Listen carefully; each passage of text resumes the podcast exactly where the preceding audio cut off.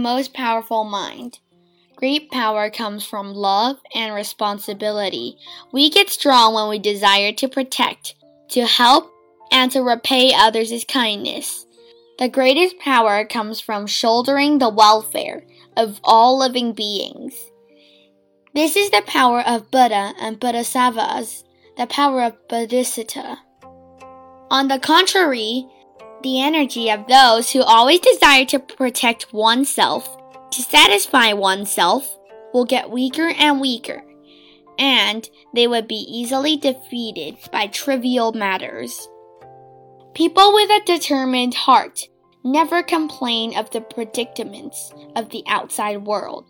No matter what the setbacks are, he can convert them into wealth of life.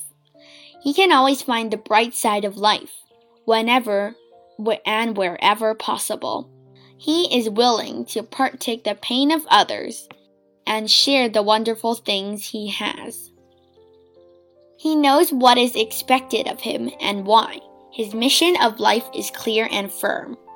We should start from thinking and then acting, increasing our compassion and wisdom bit by bit. Compassion leads to inclusiveness, and the wisdom to serenity. Compassion teaches us to undertake the due obligations, and wisdom helps us unload heavy burdens. Thus, fueled and unloaded, we have the most powerful mind with sufficient energy and no worries.